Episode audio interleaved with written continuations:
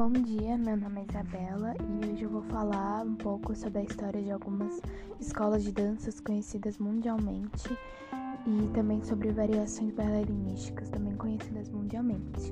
E eu vou começar falando sobre o Teatro Bolshoi. Tudo começou em 1776 com uma pequena companhia. Pirote Ursov e seu sócio Michael Maddox fundaram um grupo de dança em Moscou, dando aula para grupos de órfãos. Com o tempo, eles adquiriram o Teatro Petrovsky, que foi destruído em um incêndio em 1805. E de 1805 a 1825, o Teatro Arbat, o novo Teatro Imperial, foi local das apresentações dessa companhia, até que em 1824 foi construído um novo prédio no mesmo local do antigo teatro incendiado e onde fica a sede atual do Teatro Bolshoi. O balé ganhou fama e notoriedade pela Rússia quando começou a encenar espetáculos de Petipa, como Dom Quixote, O Lago dos Cisnes e La Fille Malgarde. O grupo começou a ganhar uma identidade própria quando Alexandre Gorksky foi escolhido como novo mestre do balé da escola. Ele começou a dar uma nova cara aos espetáculos, mostrando realmente o que é o Bolshoi. Após a Revolução Russa, quando a capital mudou de Leningrado para Moscou, a companhia ficou ainda mais famosa e ganhou destaque. Ela passou a receber incentivos do governo, o que possibilitou investir mais na formação de talentos e contratação de novos bailarinos para a companhia. Hoje, o Teatro Bolshoi é um cartão postal da Rússia, tanto o prédio que o abriga como a companhia. No teatro, passaram grandes nomes da música como Tchaikovsky. Assistir a um espetáculo da companhia e poder conhecê-la de perto é um dos programas mais cobiçados ao visitar a capital russa. O processo seletivo do Bolshoi não é tão fácil assim. Todos os anos, a escola realiza audições para curso básico e técnico para dança clássica. O processo pode ocorrer até em três etapas. A primeira etapa é a pré-seleção. Essa etapa antecede a seleção principal. Os profissionais da escola vão até o local definido e realizam uma avaliação. Os candidatos de 12 a 18 anos passam por uma aula de balé. Já os de 9 a 11 anos têm seu potencial avaliado em alguns exercícios. Nessa fase, não há número de vagas estipuladas, elas são oferecidas para ambos os sexos. Os candidatos com maior potencial são convidados para participar da seleção como concorrentes de todo o país e até de todo o mundo. A fase seguinte é a seleção. Nessa fase são disponibilizados um número específico de vagas femininas e masculinas, que variam de acordo com a idade, curso e técnica. São oferecidas vagas para curso técnico e básico de dança clássica, direcionados à criança com ou sem conhecimento da técnica. A seleção é aberta para qualquer um desses que esteja dentro do edital de seleção ou que tenha passado pela etapa de pré-seleção.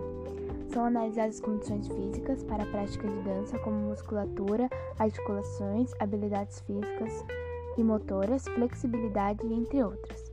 Também são avaliados musicalidade e desempenho intelectual do participante. Ela ocorre em outubro de cada ano. As audições são realizadas apenas para os alunos entre 12 e 18 anos e podem acontecer em diversos locais do Brasil e do exterior, por meio de convites da escola. Elas são direcionadas a candidatos que já apresentem conhecimentos prévios da dança. Durante a audição, acontece uma aula de balé clássico, uma avaliação física para analisar o nível técnico dos bailarinos. Os candidatos aprovados garantem uma vaga nas escolas. As audições ocorrem entre fevereiro e outubro. Quem já assistiu filmes de dança certamente já ouviu o nome dessa escola de artes que se tornou referência no mundo. A Juilliard School está localizada na cidade de Nova York e o nível de excelência dos alunos torna uma tradição há mais de 100 anos atrai e prepara artistas mais talentosos. Em 1905 nasceu o Institute of Musical Art e em sua grade havia apenas estudos de música. Para homenagear o comerciante Augustus Juilliard, que era incentivador da música nos Estados Unidos, em 1920 a escola passou a se chamar Juilliard School, mas foi apenas em 1951 que a dança passou a ser um curso regular no centro de estudos. A primeira diretora do núcleo de dança foi Martha Hill. A ideia de reunir os melhores profissionais na dança moderna, como José Limon, transformou a escola na primeira instituição de ensino a oferecer uma instrução igualitária nas técnicas de balé no contemporâneo, o que na época foi inovador. Para receber a graduação em Belas Artes são necessários quatro anos de estudo. Anualmente é aberta uma turma com 24 vagas, 12 femininas e 12 masculinas, e as audições são feitas através de teste por vídeo para quem é estrangeiro ou presencial. Todos os candidatos passam por provas em aula de barra, dança contemporânea e o teste final, o solo. A rigidez da instituição é famosa. A casa em que candidatos são desclassificados durante a aula de barra e a pessoa vai embora sem concluir a sequência. Ao ser aprovado, o aluno tem a oportunidade de estudar disciplinas como balé, dança moderna, repertório, elementos da performance, técnica Alexander, história da dança, anatomia, cenografia, produção, atuação e liberal arts, que contempla a arte forma, de uma forma mais ampla, ensinando literatura, filosofia, sociologia, entre outros campos. A missão da Juilliard é oferecer o mais alto calibre da educação artística para talentosos dançarinos em todo o mundo. Agora nós vamos falar um pouco mais sobre a metodologia Vaganova. O método Vaganova foi criado no século XX pela bailarina russa Agripina Vaganova. Nele, busca-se aprender de forma gradual e enfatiza-se a consciência corporal do aluno em cada movimento. Vaganova utilizou a fluidez e a expressividade dos braços torsos do método francês, os giros e os saltos virtuosos do método italiano, e desenvolveu um estudo bem planejado. Entre as peculiaridades estão o desenvolvimento da força da parte inferior das costas e a plasticidade dos braços, e o desenvolvimento da força, flexibilidade e expressividade necessárias ao estudo do balé. A ênfase é para que se dance com o corpo inteiro ao invés de executar movimentos mecânicos. O resultado, os bailarinos deslumbram o público com sua graça quanto por sua bravura. Entre os bailarinos formados pelo método Vaganova, podemos citar Yuri Klestov e Natalia Zepova, dois grandes renomados bailarinos. Entre outras companhias de dança, podemos citar o IAGP, que é uma organização sem fins lucrativos. O Youth America Grand Prix é uma maior competição internacional do balé e programa de bolsa de estudos sem fins lucrativos do mundo, aberto para alunos de dança de todas as nacionalidades de 9 a 19 anos de idade. Entre diversos brasileiros que participaram desse festival, podemos citar a mineira Luciana Sagione, de apenas 12 anos, que participou do IAGP 2018. Luciana competiu na categoria pré-competitiva e ficou no top 12. Foi o primeiro festival internacional que Luciana Sergiero participou na vida, e foi a primeira vez que ela dançou na variação de Cupido cubano, mas nada disso intimidou a bailarina. Mostrou firmeza e segurança, confiança na execução de cada passo, e assim conquistou uma vaga entre 12 melhores. Agora nós vamos falar sobre algumas variações bailarinísticas mais famosas do mundo, e entre elas temos Gisele, que foi criado em 1840 e sua estreia ocorreu em 28 de junho de 1841, na Ópera de Paris. A história conta sobre uma jovem camponesa chamada Gisele, por quem um nobre, o Duque Albert da Silésia, se apaixona. Para conquistar a sua amada, ele finge ser um camponês chamado Lois, e seu sentimento é correspondido por Gisele. Contudo, o caçador Hilarion, que também é apaixonado por Gisele, desconfia de que Lois desconfia de Lois e está sempre à espera para tentar desmascarar. O balé começa com o dia amanhecendo e os camponeses indo para a colheita. Hilarion se aproxima da casa de Gisele e, como sempre, desconfia de que Lois, que mora na casa da frente. Depois que Hilarion sai de cena, ou em algumas versões se esconde, Albert aparece acompanhado de seu criado Wilfred. Albert conta que está apaixonado por Gisele e Winfred tenta convencê-lo a abandoná-lo tudo e voltar para a corte. Sem sucesso. Quando dispensado, Wilfred se despede, se despede com uma reverência, o que, nas versões que ele está escondido, surpreende Larion e levanta mais suspeitas. Albert bate na porta da casa de Gisele e ela aparece. Eles dançam juntos, mas são interrompidos por Hilarion, que se declara para Gisele, mas é rejeitado. Ele intimida Albert para um duelo e o Duque instantaneamente gesticula para puxar a espada da cintura, mas lembra que está vestido como camponês e não carrega sua espada consigo. Bert, mãe de Gisele, descobre que a filha estava dançando e a repreende, lembrando de seu coração fraco. Bert aproveita que os camponeses estão reunidos para contar a história das duas, que são noivas mortas na véspera de seu casamento, cuja alma não consegue descansar nas sepulturas. À meia-noite, elas levantam de seus túmulos e se encontram. Qualquer rapaz que cruze o caminho delas é forçado a dançar até a morte. Elas estão vestidas de noiva, arranjo de flores na cabeça e anel no dedo. Depois dessa cena, Gisele tem que voltar para casa e os camponeses vão embora. Nesse momento, Wilfred aparece alertando Albert sobre a chegada dos nobres e o duque vai embora.